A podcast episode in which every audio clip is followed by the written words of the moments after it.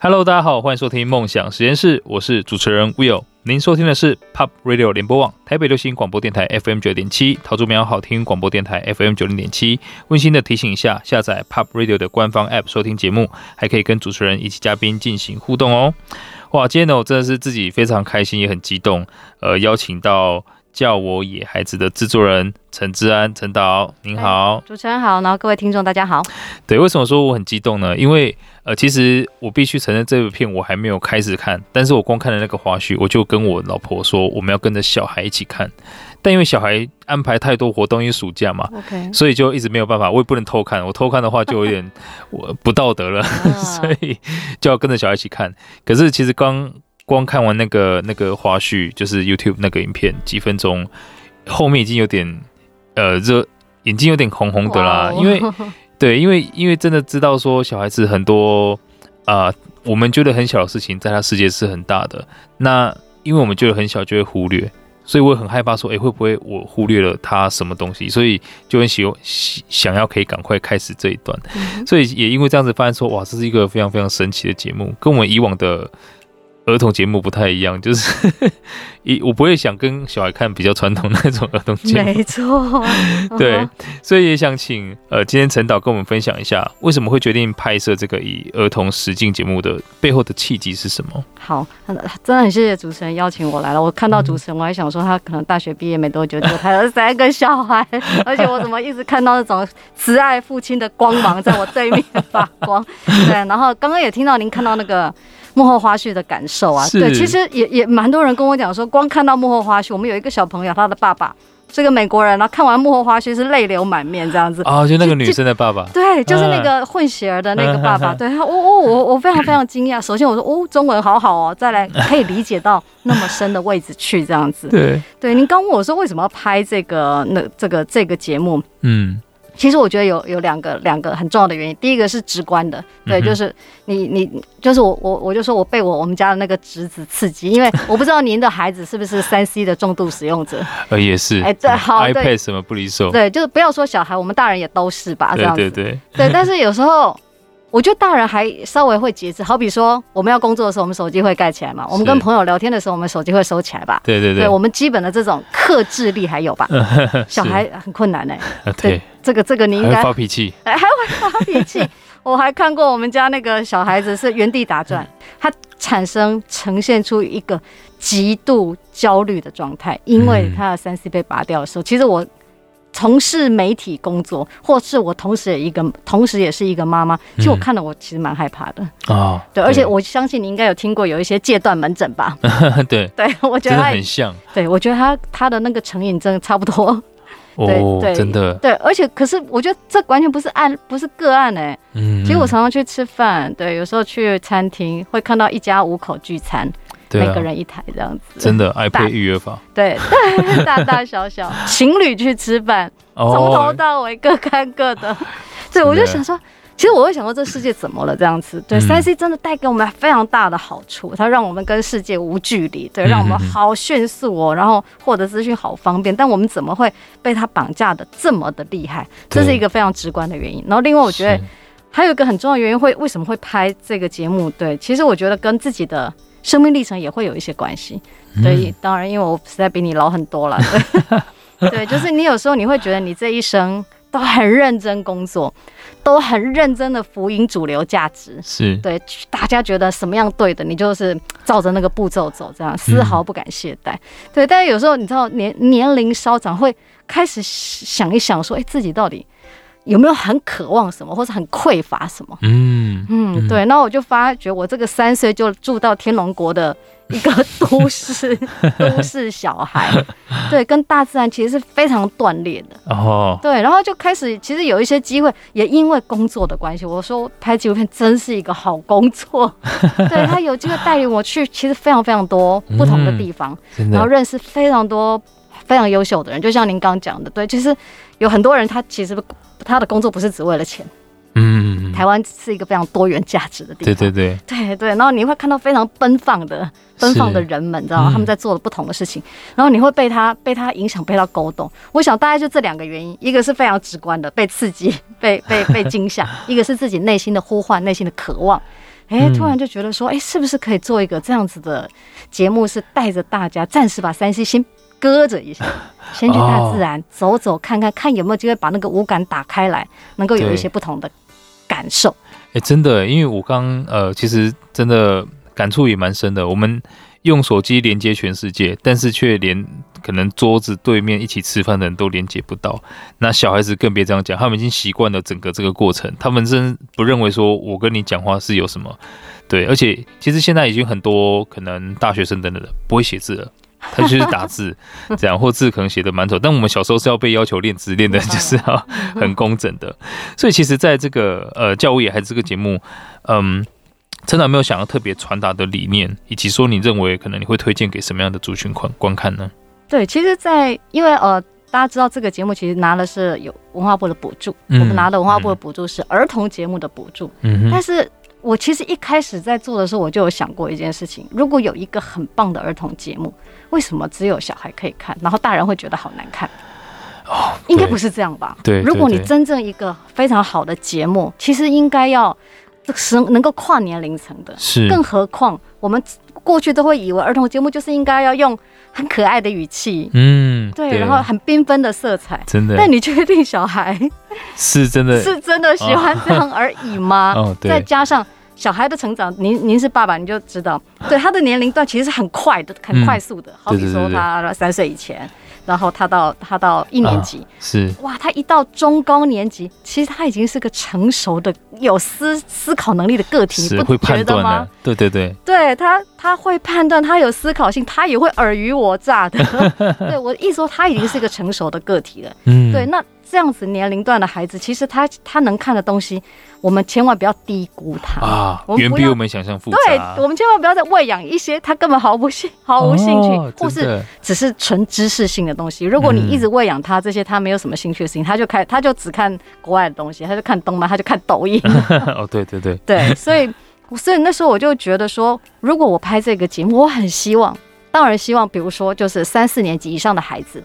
对，已经是我刚刚说是已已经有一个有有思考性、有阅读能力的，嗯、然后同时他可以跟着他的父母一起观看，因为因为我刚刚还说，我相信一个好的片子其实。大人也会感动，大人也能够接受这样子。是。对，后来事实证明，大人的反应比小孩还好。真的，我觉得好吃惊哦。对，这个后面发现，呃，应赞助错应该是大人的的。对，就是我我发觉，对，产生最大共鸣的全部都是父母亲。对，有几个重要的原因。第一个，嗯、这个年龄段的父母大概。差不多在三十岁到五十岁之间，嗯，他们过去可能还有一些些农村或是乡下或是自然生活的一点点的体验，对，他们突然觉得被他们唤醒，就突然这个节目唤醒了他过去那个快乐的童年。可是你知道，曾几何时，他早就进到都市，成为资本主义社会里面的一个环节，然后为了房贷，为了小孩的教育，早就把那些全部丢弃或遗忘。他甚至。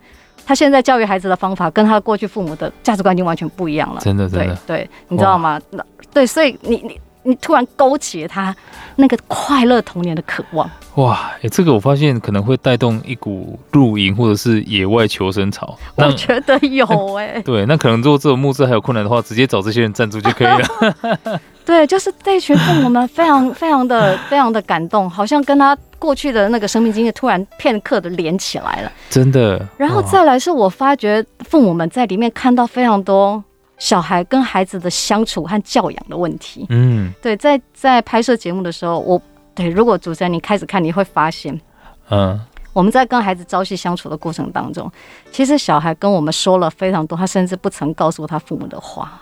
哦，对，因为在拍摄的过程中，我们用纪录片的方法拍。对，我们用非常高度的关注度在关注他，然后我们没有给他任何的剧本，我也没有告诉他说你要干嘛，我只是给他一个很棒的场域，给他一个很棒的体验，你就去玩吧。嗯、然后呢，那个玩呢，那个里面呢，还有一点点挑战他的那个边界，挑有一点点难度。哇，你知道，稍微 push 他哦。然后他因为他又好面子嘛，对，小孩子也会好面子哦。对，他在那种一点点有强度的 push 里面，他开始展现出他的性格，哎，嗯，嗯，每个孩子性格都不一样，他碰到难题，他碰到挑战的时候，展现的样子都不一样。而且你知道，小孩子是全天下最诚实的一种动物。嗯，他还没太社会化，他不遮掩的。哦，他生气就生气，他想偷懒就偷懒，他想发脾气就发脾气，然后跟你跟你对着干，对，直接来的。对，然后呢？那你不能让他就这样嘛？你我、嗯、我在拍摄的时候，我其实扮演的有点像那个张老师，因为对你得陪他，你先关心他，你得陪他，你晚上得跟他聊，他怎么哇，你知道非常意外的，对，看到非常孩子非常内心的世界。哇，哎、欸，其实这我联想到一个概念叫 gap year，可能爸妈都要有这样跟小孩的一次的 gap year，因为呃。我刚刚有点残酷啦，就好像刚刚呃张老师啊 陈导提到的，呃非常完全的关注在小孩身上。可是我想问所有的爸妈，包含我自己，我们有没有真的就是好好的两三天这样好好关注小孩？其实已经没有了。那其实呃我们有注意到这个影片，它是由素人的小孩去构筑成的。想请问一下，陈导当当时在做这个构想，为什么选素人的小孩，以及？过程当中，在选角过程当中有没有什么很有趣的事情？好，为什么选素人呢？这个的版面应该是说，为什么不选明星啊？对不对？嗯、对，因为你知道，我一路二十年都是拍纪录片，其实我根本不知道明星的小孩在哪里，我真不知道。现实考量，现实考量，我不知道他们在哪里，而且我觉得他们的价位我可能出不起。对，所以我就很直觉的，就是找素人这样子。对，然后。对，其实，在找这些孩子的时候，哎呦，真是困难的不得了。对，你知道，比如说我，我刚刚说我想要带他去挑战自然，嗯、所以呢，我想说，哎。你知道我们做做媒体都知道，呃，剧情要有反差嘛，所以你应该要找极度恐惧大自然的小孩去。啊、但是你觉得你在五天之内有可能让他反转？我觉得我好像没有这样子的能耐。如果这样，它是一笔非常厉害的商业模式。对，我觉得 真的，对，超高效夏令营这样子。对，对我我我知道这个现实是有困难的，对，而而且我在 casting 的时候，其实我曾经找过。一些其实已经是实验小学的孩子，嗯，你知道有时候孩子他对陌自然的陌生，不是因为他不愿意，是他从来没有过机会。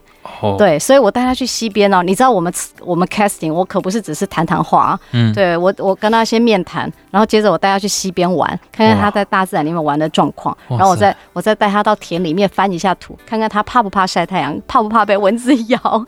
因为这里面这八集我们可是上山下海、澎湖蓝屿啊，对，哇对，其实是有一点点难度的。然后你就发现。其实我觉得大人对大自然其实是一种天生的渴望，但他其实是需要练习的。Oh. 对，所以当那个非常都市的孩子，我带他去溪边的时候，他会站在溪里站着以后，他问我说：“然后呢，要玩什么？”我说：“哦，真的吗？你确定？” 对他，他没有机会被带领，然后被练习这样子。然后带他去田里的时候，他也是大概五分钟吧，他就跟我说他真的受不了了，他受不了那个蚊子和太阳，他要走了这样子。哦，对，所以。你知道我在 casting 的时候，其实我是非常矛盾的。我到底要找这样的孩子，还是我要找已经很擅长在大自然里面也有这样的小孩哦？对对对，对，对，也有的。对，后来我大概取了一个中间值，对，就是他还保有他的好奇心，嗯哼，还有探索感，嗯，对。然后，然后有时候是搭配，然后也会找一两个其实已经。在大自然里面很厉害的孩子，嗯、对，也许是这样各种的组合，哦、对，然后把他们丢进大自然，开始展开一场实验。哇，其实是非常好玩。所以你知道，我们每次拍都超紧张。就像我跟你说，我下礼拜要去台东出外景。对，其实我干这行也快三十年了，其实我还是好焦虑。对，因为嗯，其实你只只是帮他想好了一个场景，嗯，帮他找好了一个很棒的教练，对，然后你选好了一个很棒的孩子，接下来。一片空白，我不知道会发生什么事。哇！可是那个未知你很期待，是。可是当那些未知还没有出生的时候，出现的时候，你就好紧张啊。对。哇，哎、欸，真的，因为其实我在看到那个呃预告片的时候，里面有提到说，呃，以往所谓的节目是我们在开始之前就知道结果的，但其实这一次拍的很不一样，就是第一，你不会知道发生什么事情；第二是。你也不要预设说我要传达什么理念，嗯，我觉得这个真的是非常呃给我很大的震撼，嗯、因为这可能会回归到我们以为小孩子在想什么，然后你又硬要去灌输给大家，啊、真的真的啊，真的是这样。哎、欸，可是我相信在选角的过程当中啊，应该第二个难克服的是他们的爸妈吧？爸妈怎么会放心你，或是你们在拍摄，爸妈是会全程跟在旁边的吗？嗯，这也是个好问题。当然，因为我觉得后来会来参加的孩子的家庭。对，有一天有一个妈妈跟我说：“哎、欸，你在选孩子，其实也在选家庭吧？”我就哦，嗯、你知道吗？就我觉得妈妈好犀利哦，对，对，其实超犀利的。所以啊、呃，其实我们在第一季拍八集，其实有七集我都有拜托爸爸妈妈要有一个人陪我们。啊、其实你知道原因是什么吗？其实也不是顾虑安全，因为你知道孩子的安全，两个小孩在拍摄，大概有七八个大人在注意着他的安全，嗯、因为我们团队就四五个人啦，再加上教练，教练还会有。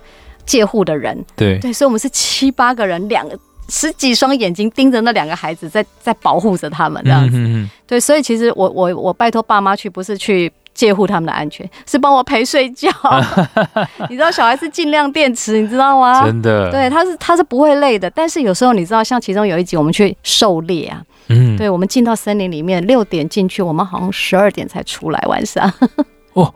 哇，真的，十八个小时，呃，下午六点，哦，下午六点，因为狩猎要晚上嘛，哇，所以晚上六个小时，全部，对对对。对，那那你你会不会希望他中午睡个午觉？对对对对，你你你懂吗？你当爸的。你懂吗？他他就不睡啊，不睡，他到时候就发脾气啊，对，不睡就发脾气，对，所以我我拜托家长去，主要是帮我帮我把孩子压睡觉，对，是这样的一个过程。那其实小孩子可能在比较脆弱的时候，也是需要爸妈。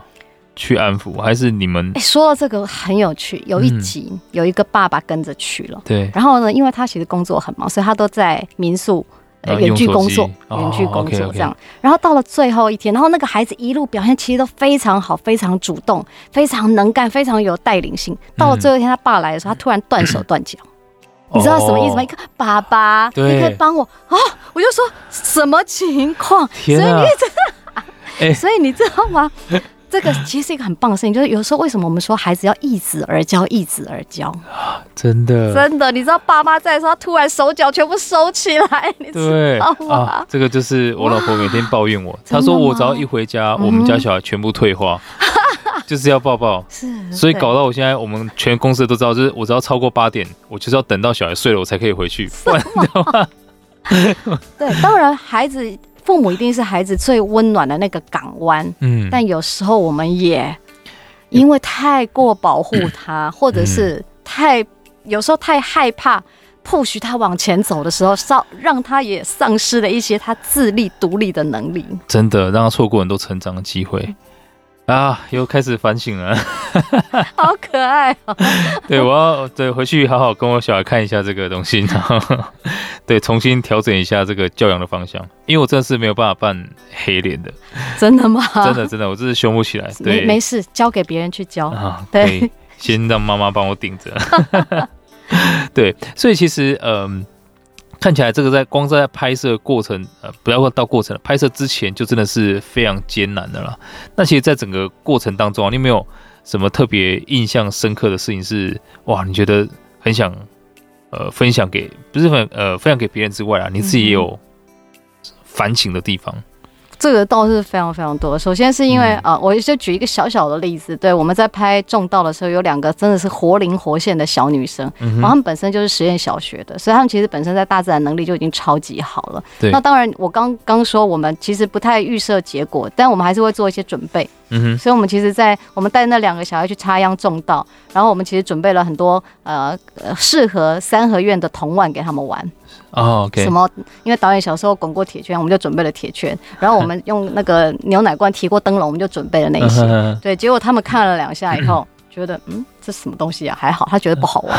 结果他就在大自然里面非常神奇的，他就找了几根木头。对，如果您看节目，你就会知道，他们就自己玩起来了。哦，而且玩的好有创意哦。其实我那一刻，我其实被小孩打到，你知道吗？哦，对，就是他那个创意是。不是你教的，嗯，对，他是自己展现出来，然后你不知道他那个创意从哪里来。其实我更要觉得要思考，甚至他那些创后创意的背后，他的他的资粮，他的能能量是怎么来的？我想可能真的跟他在念实验小学有关系，就是你如何的供应他在平常日常生活中，让他保有一个其实持续想要探索或者开创的心，嗯，他会展现在他的能力上。那这些能力不会就是将来他长大以后。他其实需要展现的那些能力和力量嘛？哇，对，那那那那对那个真的是非常原创的，那是原创。然后他们后来在草堆里面看到蛇皮啊，一一两公尺长，哎，哇塞！他们把它拿来弄在头上和脖子上，当成时尚配件，你知道吗？我们在旁边，我们都快昏倒了。对，你知道，就连那个农庄的主人，嗯，他说他都看到蛇，他都会腿软，看到那个蛇皮，他都怕的要死。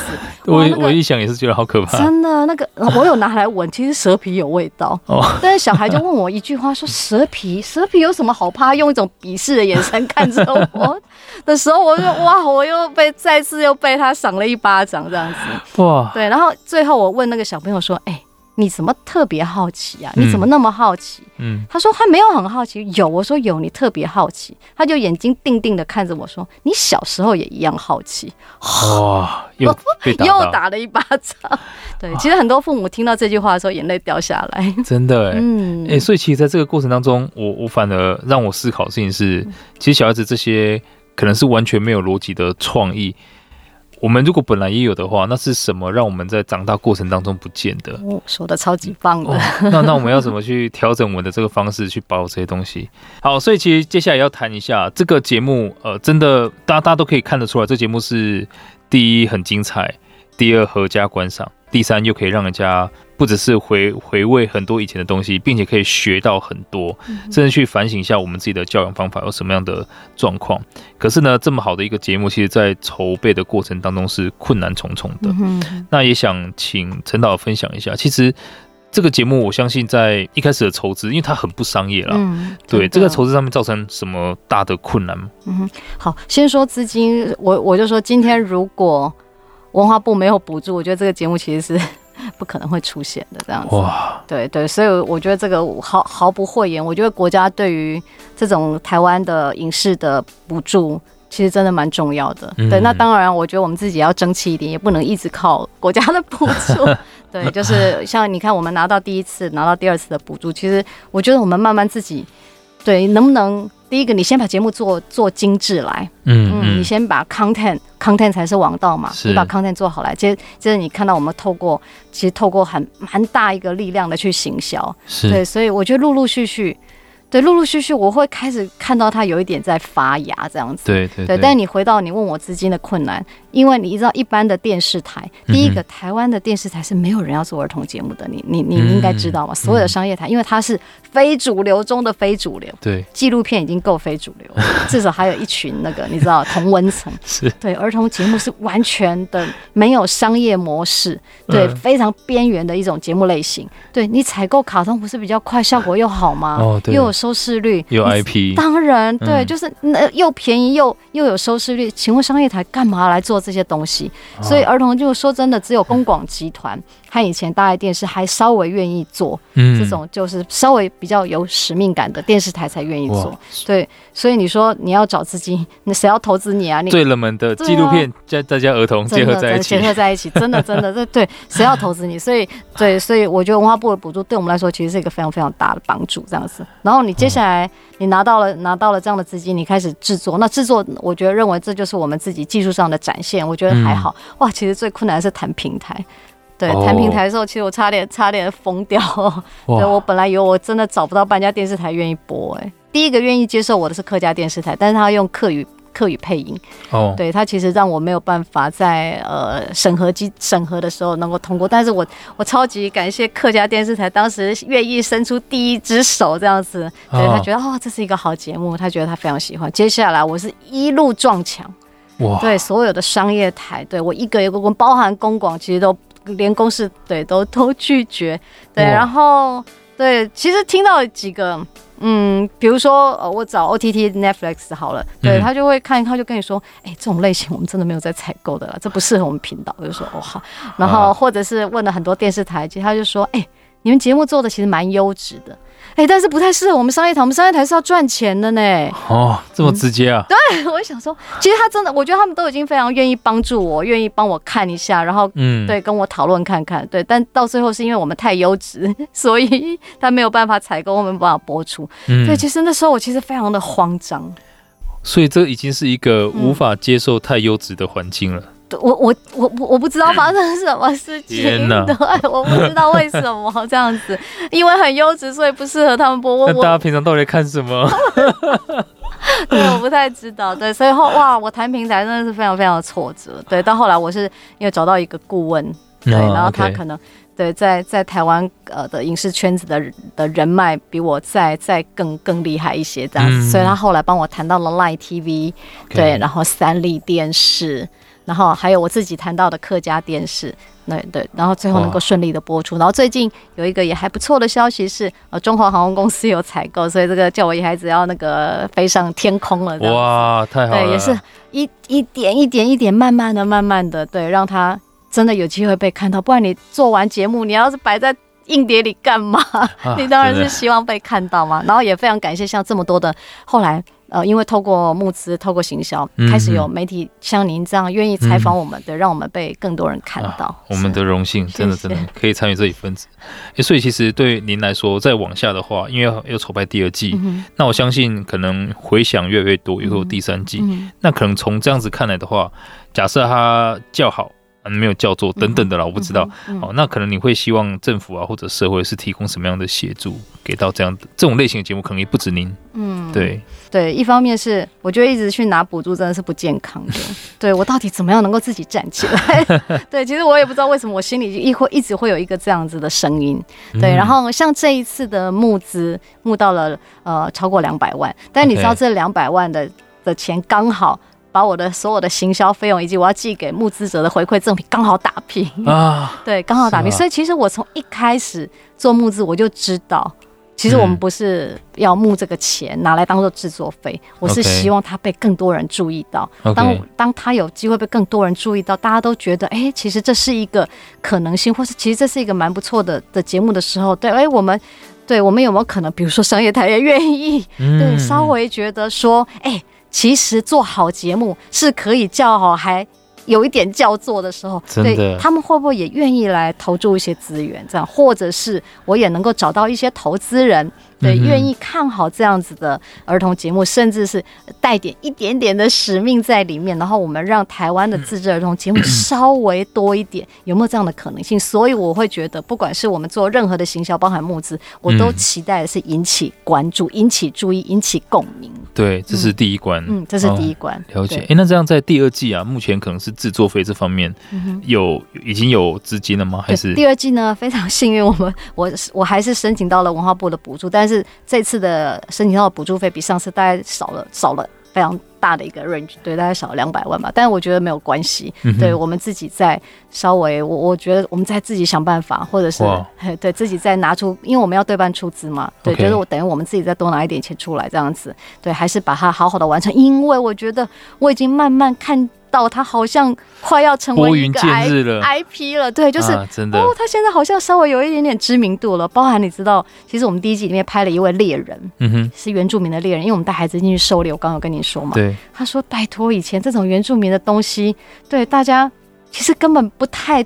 重视甚至不太看得起的啊，对，会觉得小孩学着干嘛？这跟未来竞争力有什么关系？哦，对对，对，你知道吗？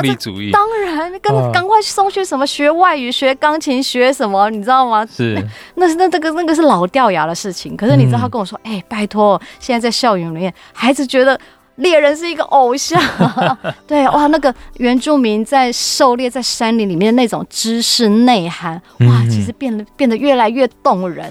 越来越觉得对，对那个，其实那才是宝藏，这样子。真的，真的我我觉得也因为台湾其实翻转教育在在在起来，你会不会发现？对对对，对，对，过去我们其实非常非常功利的，或者我们要哇要送小孩要念开发中国家的对那种开发中国家的那种姿态，我觉得我们慢慢有在转变呢。我们开始越来越重视孩子的内心发展、精神性，所以我觉得我们在这个时间做这个节目。